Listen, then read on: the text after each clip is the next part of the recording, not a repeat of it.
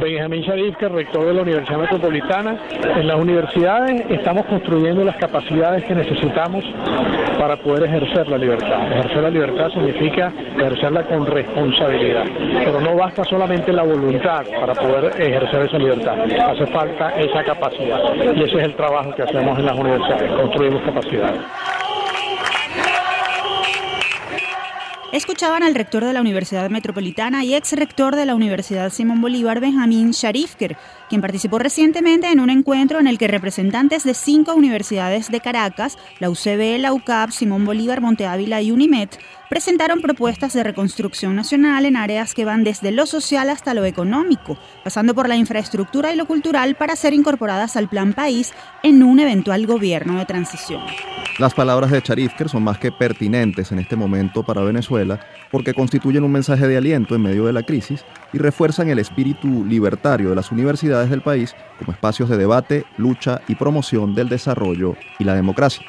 Les saludamos Efraín Castillo y Tamaras Luzmis. Y esta es nuestra nueva emisión de nuestro programa Universate las Voces de la Universidad Venezolana, transmitido a nivel nacional por el circuito Unión Radio.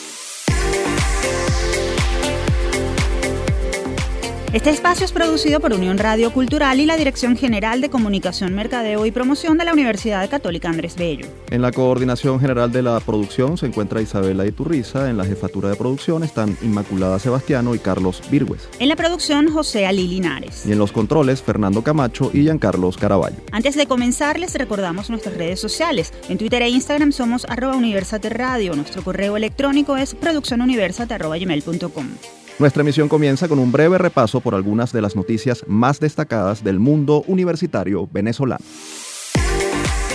Actualidad universitaria.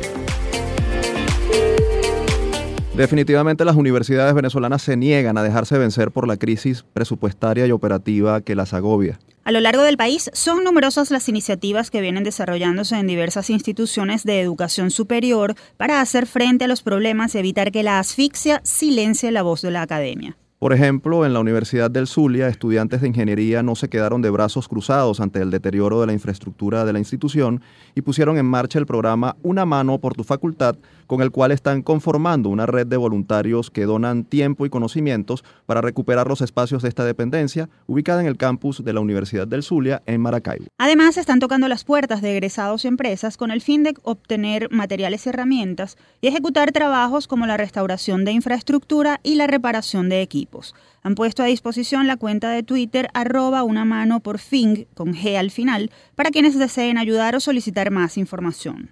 En la Universidad Simón Bolívar en Caracas, la Federación de Centros de Estudiantes y la ONG Alum USB pusieron en marcha la iniciativa Manos por la Simón, a través de la cual consiguieron la donación de más de una decena de galones de pintura e iniciaron la refacción de pizarrones y paredes de los salones de la sede de Sartenejas. En las distintas jornadas de trabajo han participado alumnos y profesores de distintas carreras y los promotores se han propuesto refaccionar al menos 100 pizarrones. Los interesados en apoyar pueden contactarlos a través de la cuenta arroba FCEUSB en Twitter. Y en Bolívar, el vicerrectorado de Puerto Ordaz de la Universidad Nacional Experimental Politécnica Antonio José de Sucre, UNEXPO, puso en marcha la campaña Voluntarios por la UNEXPO, que involucra a estudiantes, empleados, obreros, profesores y egresados, quienes están colaborando con la recuperación de espacios de esa institución. Pese a la falta de recursos y gracias a este proyecto, se ha logrado el desmalezamiento y limpieza de áreas adyacentes a varios edificios, además de la iluminación y acondicionamiento de varias aulas de clase. En Lara, estudiantes y profesores de la Facultad de Agronomía de la Universidad Centro Occidental Lisandro Alvarado UCLA realizaron a finales de mayo una jornada de limpieza y acondicionamiento de las instalaciones para poder reiniciar clases. Además, crearon un plan de emergencia solidario para facilitar el transporte a los alumnos y eh, lograr que los que no tengan cómo acudir hasta la sede puedan hacerlo. Además, acordaron estrategias para garantizar que se impartan las clases y las evaluaciones. Y volviendo a Caracas, los egresados de la Escuela de Administración y Contaduría de la UCB pusieron en funcionamiento la Fundación de Egresados y Amigos de esa escuela, FUNEAC, a través de la cual promueven y canalizan aportes monetarios de particulares y empresas para ejecutar proyectos que mantengan activa la escuela y frenen o reviertan el deterioro de sus espacios. Recientemente la FUNEAC logró recursos necesarios para la compra e instalación de bombillos en los pasillos del edificio de la escuela y ha ejecutado otras obras que incluyen la instalación de sistemas de seguridad hasta la refacción de sistemas de agua y compra de insumos. La fundación ha dispuesto una cuenta en Instagram, arroba fundacioneac, para quienes deseen involucrarse. Tamara, aunque está claro que estas iniciativas no resuelven el problema de fondo de la insuficiencia presupuestaria de las universidades, sin duda son un grano de arena en pro de la superación de los problemas. Así es, Efraín, y precisamente para hablar del significado de estas iniciativas, tenemos con nosotros en nuestro estudio a uno de sus promotores. Se trata del profesor Gustavo González, representante de la Fundación de Egresados y Amigos de la Escuela de Administración y Contaduría de la UCB, FUNEAC. Bienvenido, profesor, gracias por estar con nosotros. Hola, Tamara y Efraín, muchas gracias por la oportunidad de estar aquí. Gracias a usted por acudir a nuestro estudio. Profesor, quisiera comenzar preguntándole por qué son importantes iniciativas como la que ustedes y otros universitarios están mm, desarrollando, qué significan para la comunidad universitaria en medio del país y la crisis que estamos viviendo en este momento. Mira, es bien conocido el problema presupuestario que tiene la Universidad Central de Venezuela y que comparte con muchas otras universidades del país. Nosotros ante esa situación eh, vivimos eh, día a día el deterioro de nuestro espacio de trabajo, que básicamente es la Escuela de Administración y Contaduría, y tras largos años de hacer un diagnóstico decidimos ponernos manos a la obra y creamos la Fundación de Egresados y Amigos de la Escuela de Administración y Contaduría de la Universidad Central de Venezuela. Nosotros pensamos que es importantísimo el apoyo de los egresados porque este es el futuro del país. Esos son los, los profesionales que van a estar en Venezuela en un futuro, o en Venezuela o en otra parte representándonos. Profesor, por ley el Estado tiene una obligación con la universidad y ustedes, a pesar de sus esfuerzos, no pueden llenar ese vacío. ¿Qué tanto logran organizaciones como la que usted representa para mantener abiertas las puertas de las escuelas y de las universidades? ¿Hasta dónde realmente pueden llegar? Bueno, actualmente es poco lo que hemos podido hacer, apenas estamos comenzando, pero creemos que podemos lograr un efecto bola de nieve. Por supuesto, por supuesto que va a ser muy poco en comparación con lo que el Estado debería darles a las universidades, pero es mucho más que lo que tenemos antes de haberlo hecho, o lo que teníamos antes de haberlo hecho. Ahora, en el caso de la fundación que ustedes representan, sabemos que en solo un año han alcanzado algunos logros en refacción y mantenimiento de espacios y en reparación de equipos de la Escuela de Administración y Contaduría de la UCB. ¿Qué tanto han podido sensibilizar a la comunidad universitaria de la escuela respecto a este tema? ¿Cómo han logrado involucrarlos? Bueno, hace un año nadie creía en nosotros, profesores, estudiantes y empleados no creían que la fundación podía hacer lo que hasta ahora ha logrado. En las últimas inscripciones, de un total de 1.200 estudiantes, 380 colaboraron con eh, los recursos necesarios para la instalación de bombillos en el pasillo de la planta baja que estábamos en oscuridad. Es decir, de un año aquí hemos logrado al menos el apoyo de 380 personas y creo que eso es un gran paso. Desde la fundación que usted dirige, ¿qué mensaje le da a estudiantes, a profesores y egresados de, su escuela y de otras eh, con respecto a cómo organizarse y cómo involucrarse para ir más allá de la denuncia y evitar que el deterioro se trague a las universidades? Súmense, súmense y luchen por lo que creen que es correcto nosotros pasamos de la queja a la acción. Y la idea nuestra también es inspirar a otras escuelas a que tomen iniciativas como esta. La Facultad de Medicina estoy seguro que sería otra si sus egresados se organizan. Yo sé que están apoyando, por eso no digo que apoyan, sino se organizan para apoyar. Es lo que queremos hacer y ojalá nuestro ejemplo sirva de ejemplo para otras escuelas, no solo de la UCB, sino de cualquier universidad. Recuérdenos algunos de esos logros conseguidos en este año, que aunque puedan parecer eh, pocos para, la, dimensión del problema, ayudan al final a, resolver o a paliar un poco la, situación. Claro que sí, comienzo con el más reciente. Nosotros estábamos en, en total oscuridad en la escuela.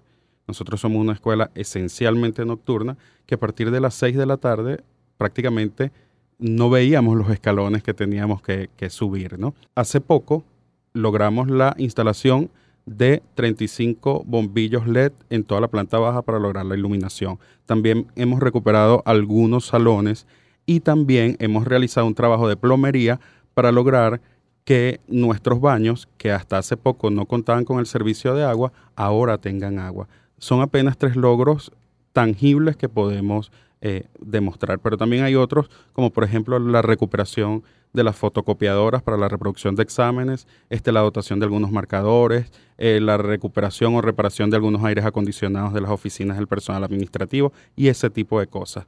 Una vez más quiero decir que estos no son recursos de la fundación, son recursos que las personas donan a la fundación. Es decir, nosotros somos los ejecutores de los planes que tenemos que se logran por el apoyo de todas estas personas.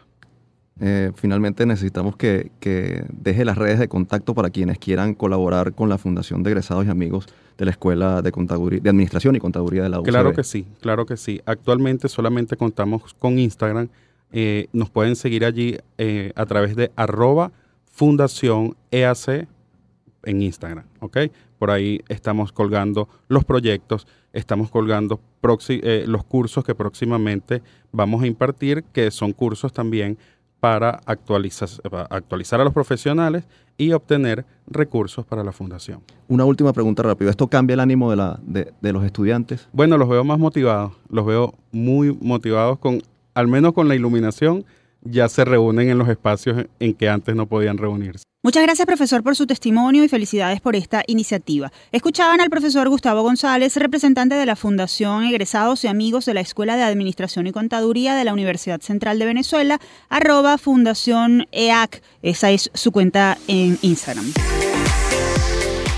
Tamara, es momento de nuestra primera pausa, pero antes recordemos a nuestros oyentes que si quieren participar en este espacio o conocer más, ponemos a disposición nuestra cuenta arroba Universate Radio en Twitter e Instagram y nuestro correo producciónuniversate arroba gmail.com. Al regreso conversaremos sobre un tema crucial en este momento, el reto de las universidades venezolanas públicas y privadas para lograr una gestión eficiente, sustentable y equilibrada financiera y académicamente que les permita sobrevivir en escenarios de crisis e inflación. Para ello, nos acompañará en el estudio el vicerrector administrativo de la UCAP, el doctor Gustavo García, quien se ha dedicado a la investigación de este tema y recién publicó un libro que ofrece luces sobre este asunto. Quédense con nosotros, ya venimos.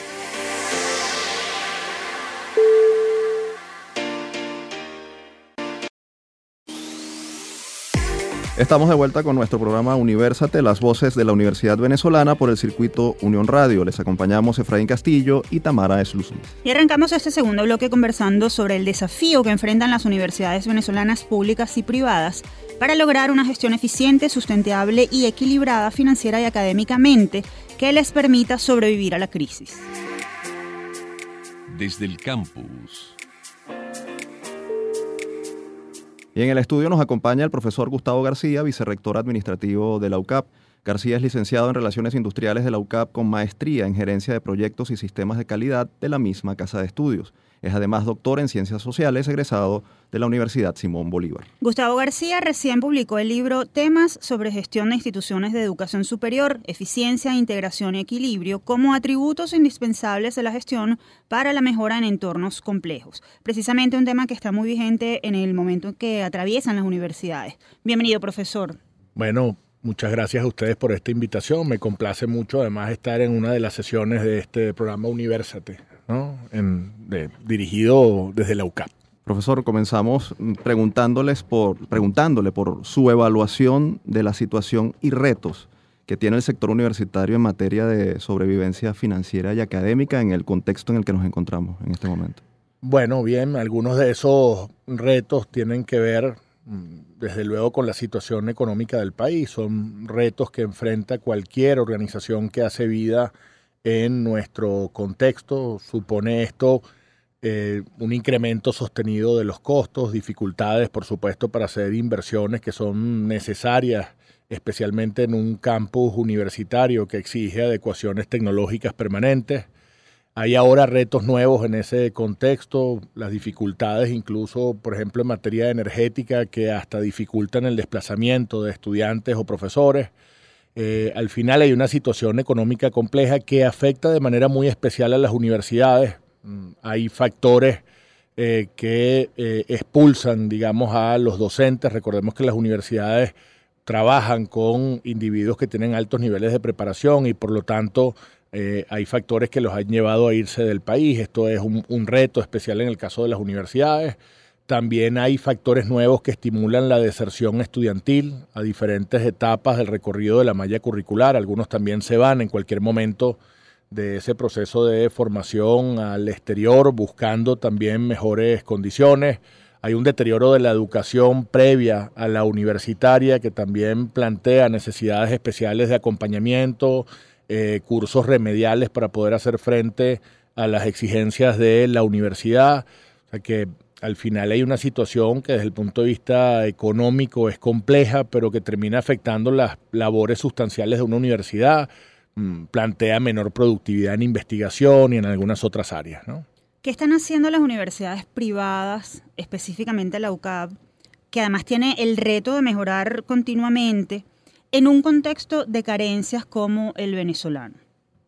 Bueno, tal como se plantea en el, en el texto, eh, son tiempos eh, de mucho equilibrio, equilibrio ¿no? en, la, en la toma de decisiones y en, y, en lo que en la forma en que las universidades están respondiendo a, estos retos. Me, me, refiero, por supuesto, a la necesidad de tratar de preservar todas las funciones de la labor universitaria. Es decir, yo creo que este contexto no se enfrenta decidiendo pues que simplemente no vamos a hacer investigación o se van a sacrificar labores de extensión. Tenemos que tratar de preservar todas las funciones eh, de la universidad y eso se logra con una agenda que complemente la eficiencia con la propia preservación de la calidad académica.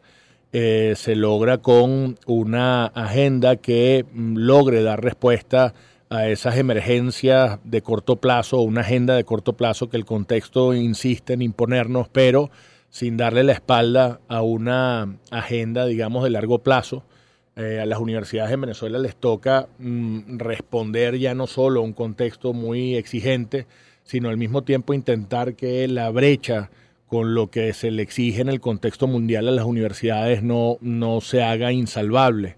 Ahora hay retos de conexión con el sector productivo, de internacionalización, de otras formas de generación y difusión del conocimiento eh, y del uso de la tecnología en las propias labores de docencia e investigación, que, a las cuales pues simplemente no podemos sacrificarlas del todo. Yo creo que el reto está en el equilibrio de las decisiones para poder eh, preservar, digamos, estas funciones vitales y resistir a un contexto que definitivamente es muy complejo. Profesor, en su libro, en uno de los capítulos, usted plantea que las universidades, eh, aplica para las públicas y privadas, deben generar recursos por canales no tradicionales. En un momento como el que vive Venezuela es particularmente eh, interesante ese, ese punto. ¿Qué tan importante es eh, eh, ese tema, sobre todo para, para no trasladar todo a, la matrícula en el caso de las universidades privadas y para lograr la, la, operatividad en el caso de las públicas que están tan asfixiadas? Sí, un reto muy importante.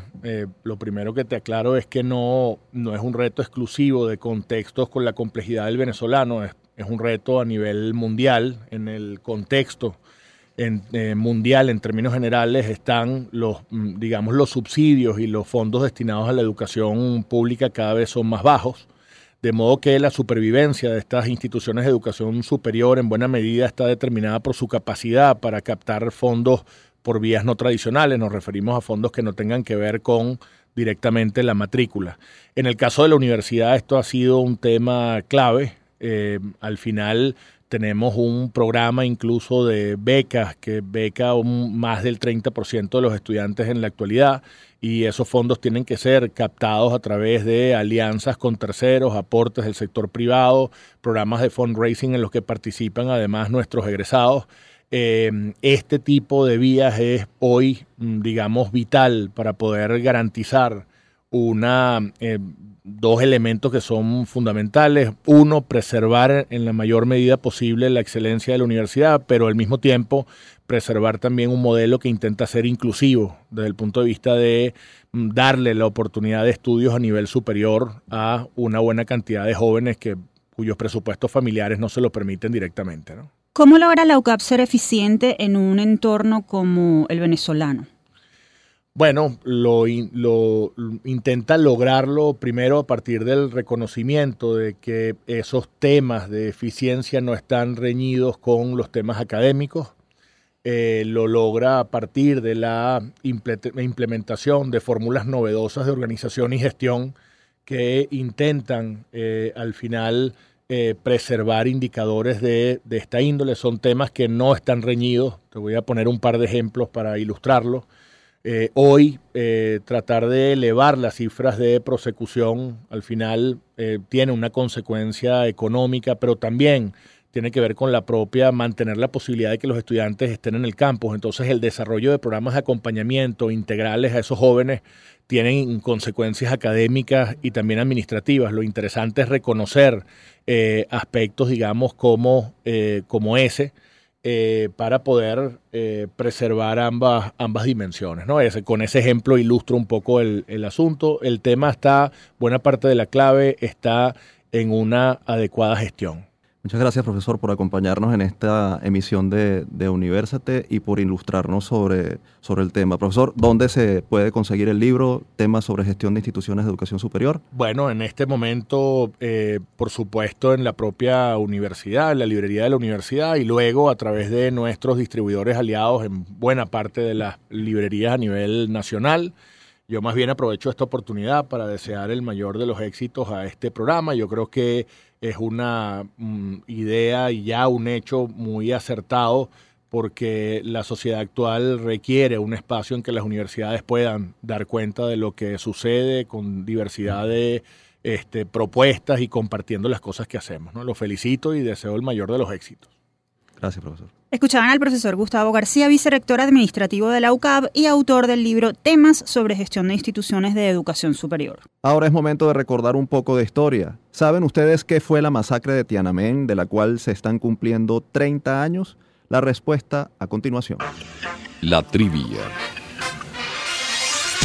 La masacre de Tiananmen es el nombre que se le dio a los sucesos ocurridos en junio de 1989 en Beijing, cuando el gobierno chino decidió aplastar mediante el uso de la fuerza militar una protesta pacífica de seis semanas que habían encabezado miles de estudiantes universitarios, profesores e intelectuales del país asiático, exigiendo reformas políticas, castigo a la corrupción, libertad de expresión y democracia. Los jóvenes se habían apostado en la Plaza Tiananmen, emblemático espacio de reunión ubicado frente al Palacio del Pueblo, sede del partido y gobierno chino, donde levantaron campamentos y realizaron mítines improvisados con el fin de hacer llegar sus demandas a las autoridades.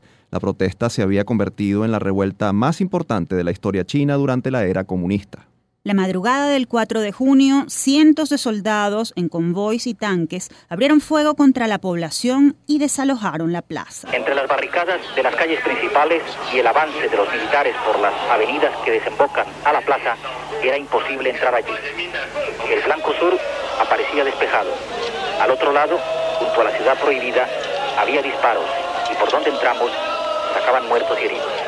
No hay cifras oficiales de muertos ni de detenidos porque el gobierno chino se encargó de sepultar la información al respecto.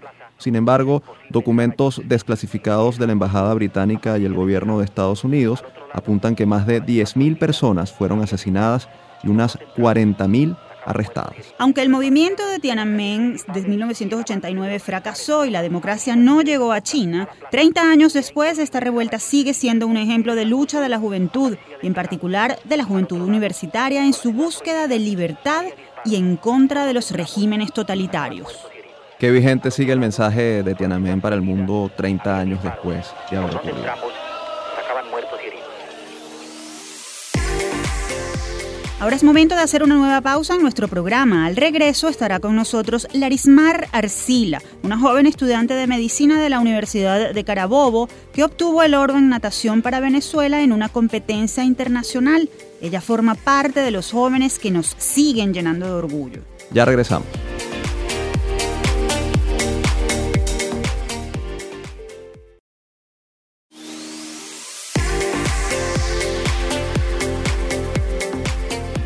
Seguimos con más de Universate, las voces de la Universidad Venezolana. Recuerden que estamos al aire a nivel nacional a través del circuito Unión Radio. También tienen a disposición nuestras redes sociales en Twitter e Instagram, arroba Universate Radio, y nuestro correo electrónico producciónuniversate arroba gmail.com.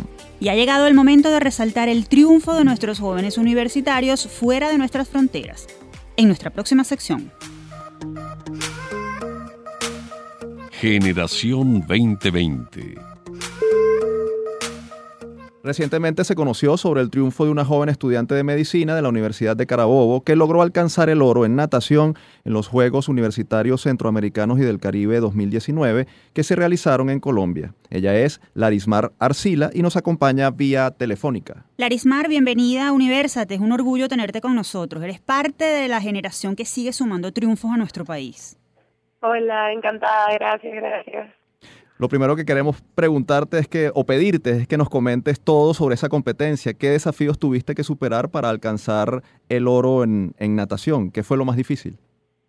Bueno, para mí lo más difícil de la competencia fue que estaba a 2.600 metros de altura sobre el nivel del mar y bueno, yo vivo en Valencia y mi preparación está a 500 metros sobre el nivel del mar, que es donde estamos acá en Valencia. Y yo creo que eso fue difícil de superar porque para lograr competir en un alto nivel a esa altura se necesita una preparación de aproximadamente como tres semanas antes.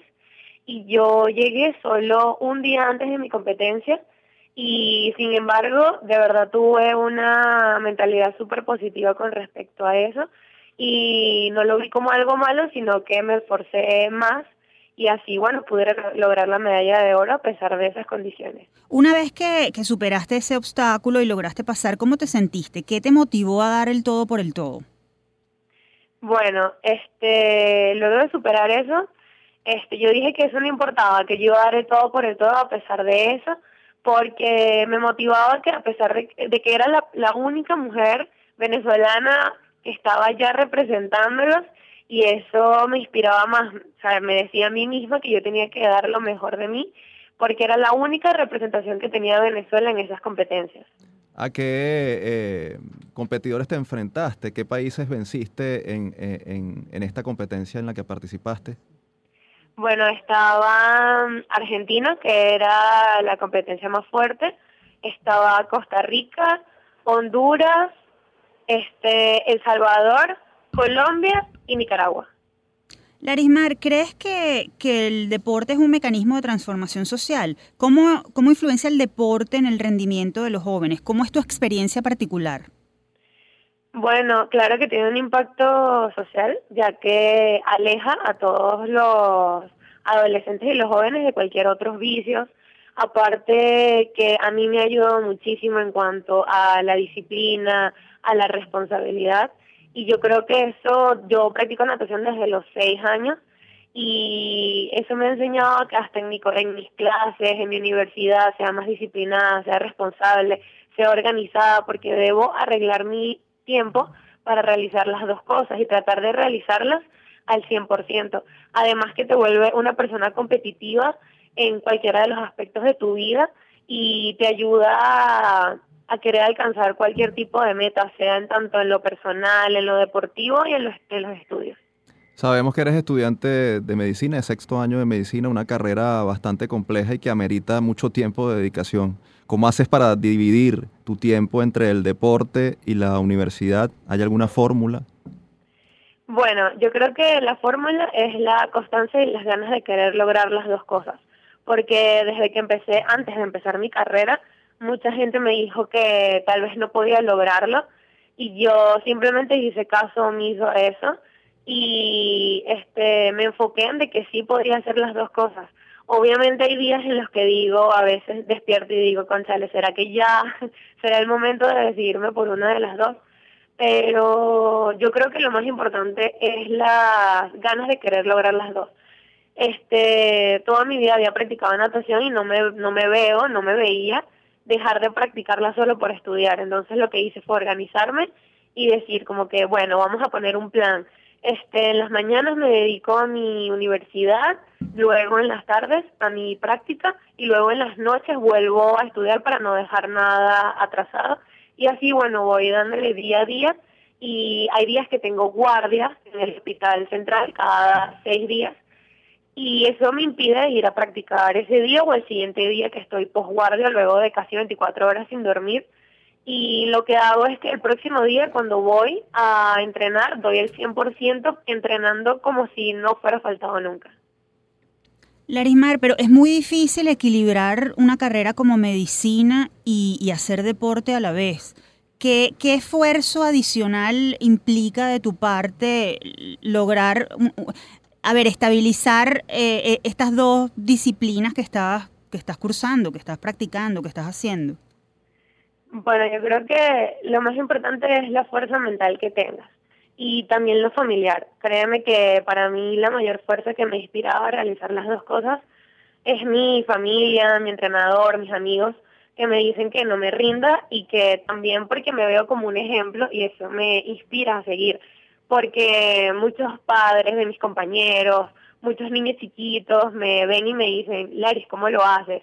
¿Cómo puedes nadar y cómo puedes estudiar medicina? Y me dicen que quieren ser como yo cuando sean grandes. O los papás me toman como ejemplo de que a veces los niños no quieren ir al colegio porque están cansados por nadar o no quieren ir a nadar porque están con muchas eh, tareas, entonces les dicen, mira, Larismar puede estudiar medicina y puede nadar, así que tú puedes ir a entrenar y hacerlo bien y luego salir bien en tus exámenes. Entonces créeme que eso es lo que más me anima y lo que más me ayuda a poder realizar las dos cosas. ¿Y qué rama de la medicina te interesa? Bueno, tengo tres opciones que son mis opciones como más fuertes.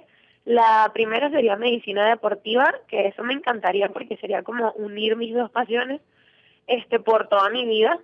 Eh, la segunda sería ginecostetricia y la tercera pediatría. Muchísimas gracias, Larismar, por, por tu testimonio y bueno, por ser un ejemplo de una joven que lucha eh, lucha por sus sueños y, sigue adelante en medio de cualquier eh, o para enfrentar cualquier reto que se le presenta. Escuchaban a Larismar Arcila, estudiante de medicina de la Universidad de Carabobo y campeona del oro en los Juegos Universitarios Centroamericanos y del Caribe 2019 en natación que se realizaron en Colombia. Y ha llegado el momento de conocer qué ha pasado más allá de nuestras fronteras en nuestra próxima sección. El mundo gira.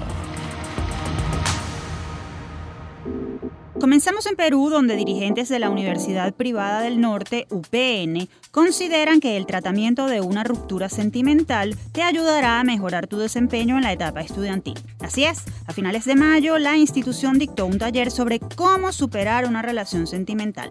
La iniciativa de esa universidad peruana se enmarca en un programa de orientación personal llamado Habla Martes dirigido a la salud emocional de los estudiantes. Este proyecto, que comenzó en abril de 2018 y comprende un total de ocho talleres, incluye temas como lo útil de la tristeza, claves para una sexualidad segura y amor saludable versus amor tóxico.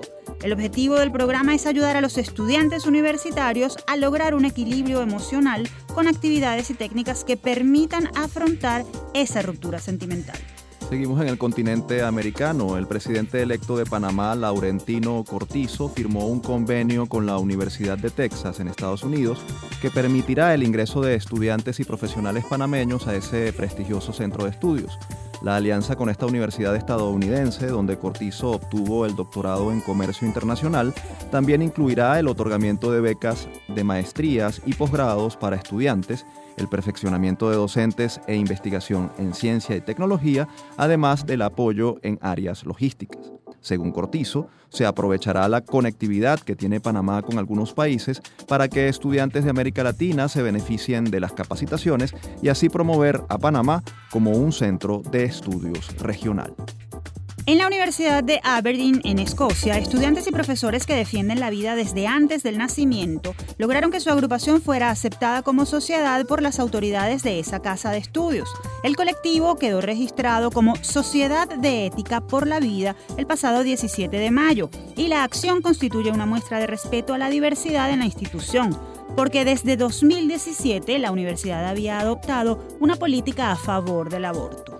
Escuchen esto, en Holanda el uso de perros y gatos en experimentos de laboratorio realizados en universidades, hospitales y empresas farmacéuticas ha ido en aumento. En 2017 se hicieron pruebas con un total de 530.568 animales, 80.000 más que en 2016, según el informe recién publicado por la Oficina del Consumidor y Seguridad Alimentaria. En 2016, del total de animales, 656 eran canes y 89 eran felinos. En 2017 fueron 909 y 200 respectivamente. El 90% del conjunto de animales utilizado murió durante las pruebas o fue sacrificado poco después. El gobierno holandés aspira a erradicar este tipo de ensayos para 2025, aunque Carla Schutten, ministra de Agricultura, admite que esta no será tarea fácil ni a corto plazo, que es preciso encontrar alternativas. En un comunicado, la sede holandesa del laboratorio estadounidense Charles River, uno de los mayores centros de ensayos comerciales para gatos y perros, justificó su uso para la búsqueda de nuevas medicinas y terapias. En 2017 obtuvo permisos para experimentar con 2.600 perros y 750 gatos durante un periodo de cinco años, según Animal Rights. Para cerrar, les contamos que la Universidad Complutense de Madrid, en asociación con la Fundación Affinity, desarrolló un proyecto llamado CompluDoc, que consiste en una terapia de intervención con animales de compañía dirigida a influir positivamente en el bienestar de los estudiantes. Esto parte de que se ha demostrado que con el estrés, la ansiedad y la depresión, se incluyen muchas patologías comunes en un contexto de presión emocional como lo es la universidad.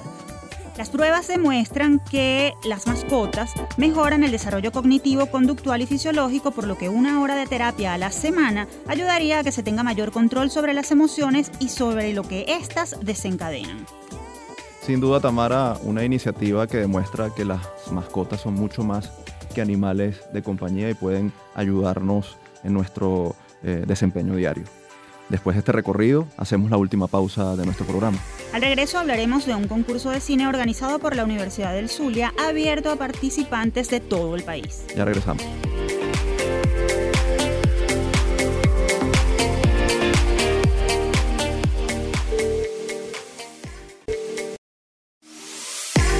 Seguimos con la última parte de Universate, las voces de la Universidad Venezolana por el circuito Unión Radio. Y es momento de ponerlos al día con los eventos e iniciativas que se están organizando para las próximas semanas en las universidades venezolanas. En la agenda.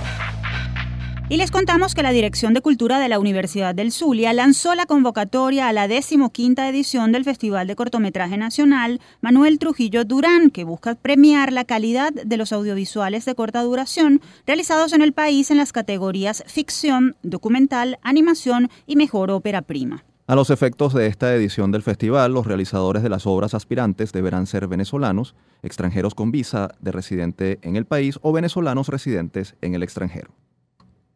Las inscripciones de las obras deberán ser formalizadas por los realizadores o las compañías productoras vía online, con acuse de recibo desde el correo electrónico del festival inscripcionesfestivalmtd.gmail.com. El lapso de recepción de las obras comenzó el pasado 15 de mayo y culminará el próximo viernes 15 de noviembre de 2019. El festival se llevará a cabo del 28 al 31 de enero de 2020. Y para contarnos más detalles está con nosotros vía telefónica la profesora Vivian Márquez, jefa del Departamento Audiovisual de la Universidad del Zulia y directora del Festival del Cortometraje Nacional Manuel Trujillo Durán. Profesora Márquez, un gusto tenerla con nosotros.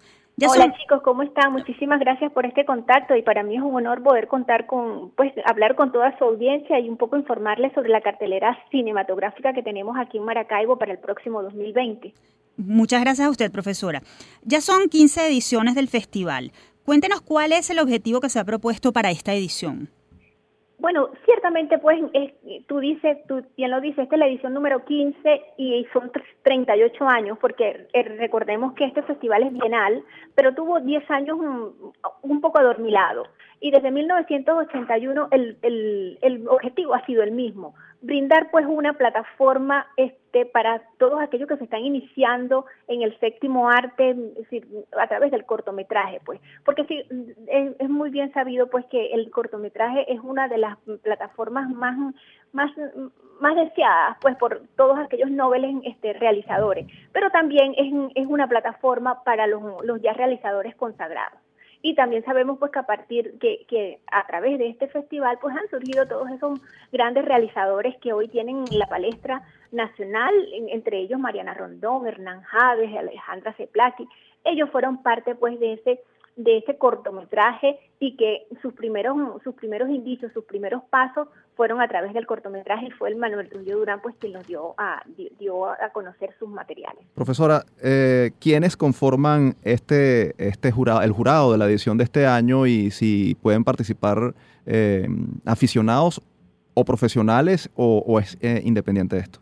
El festival es un festival a nivel nacional y está abierto para todos, como te dije, para aquellos noveles que se, recién se inician en el arte cinematográfico, pero también para los más destacados realizadores a nivel nacional. Pues entonces es, está abierto para todo público, todo el que quiera participar. Igualmente hay una, una, un renglón para los cortometrajes universitarios. Profesora, ¿y cuál es el premio? ¿Qué, ventajas va a tener quien, quien gane el festival?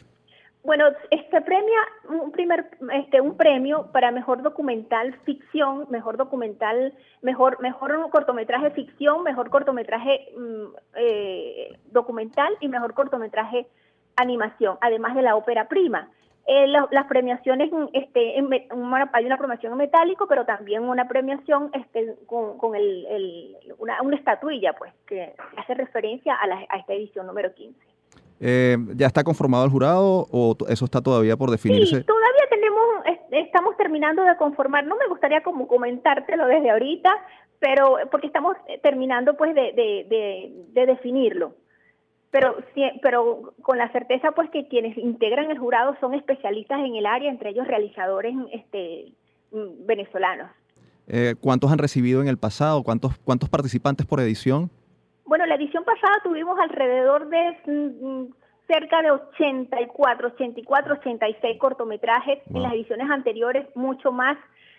Por supuesto que la situación país nos arropa, pero la intención es poder este, seguir brindando pues esta plataforma y que los, mm, este, los jóvenes tengan pues la posibilidad de, de, de, tener pues esa, esa, esa, mm, esa, esa revista abierta con el Festival Manuel Trujillo Profesora Márquez, recuérdenos las redes sociales del festival y les regalamos además unos minutos para que haga una invitación a participar a todos aquellos que están interesados en, en, en las artes audiovisuales. Bueno, a todos aquellos que están interesados, estudiantes de comunicación social, realizadores, ya cineastas, que a través de que están abiertas pues las inscripciones, la convocatoria va a estar abierta hasta el 30 de noviembre y pueden hacer pues este, efectivas sus, sus inscripciones a través del blog Spock Festival MTD. Y, nos pueden seguir a través de nuestras redes sociales, arroba festivalmtd por Instagram y Twitter, y allí consiguen pues toda la información que corresponde en torno a los requisitos que se que son, que se requieren pues para hacer efectivas sus inscripciones. Este, la invitación es para el próximo enero 2020 para que nos acompañen a, visualizar pues todos estos cortometrajes que van a, van a estar inscritos este, del 28 de enero al 31 de enero. Iniciamos pues la fiesta del cine nacional celebrando pues el Día del Cine Nacional. Profesora Vivian, muchísimas gracias por, por, acompañarnos vía telefónica desde el Estado Zulia. Escuchaban a la profesora Vivian Márquez, directora del Festival del Cortometraje Nacional Manuel Trujillo Durán. Ha llegado la hora de culminar el programa de esta semana, pero antes cerramos con la frase de un notable maestro de Venezuela, rector fundador de la Universidad de Chile. Libertad es la vida del alma, servidumbre hace vil al varón, defender a un tirano es oprobio, perecer por la patria es honor. La frase es del ilustre venezolano Andrés Bello, filósofo, poeta, traductor, filólogo, ensayista, político y diplomático, considerado como uno de los humanistas liberales más importantes de América y quien realizó contribuciones en innumerables campos del conocimiento.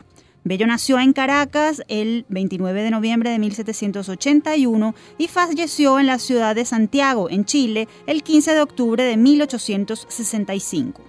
A diferencia de tantos de sus más notables contemporáneos americanos, Andrés Bello no fue un hombre que ambicionó la acumulación de honores y poder. En cambio, vio en el avance de la educación y las luces de los jóvenes en las repúblicas americanas, así como la consolidación de las instituciones reguladoras de su recién conquistada libertad, el mejor servicio que podía rendirle a América.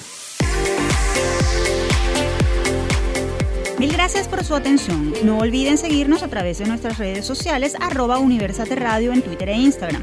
Les recordamos que este espacio es producido por Unión Radio Cultural y la Dirección General de Comunicación, Mercadeo y Promoción de la Universidad Católica Andrés Bello. En la coordinación general de la producción está Isabela Iturriza, en la jefatura de producción Inmaculada Sebastiano y Carlos Virgües. En la producción José Alí Linares. En los controles Fernando Camacho y Giancarlos Caraballo. Y en la conducción Efraín Castillo y Tamara Sluznis. Hasta la próxima.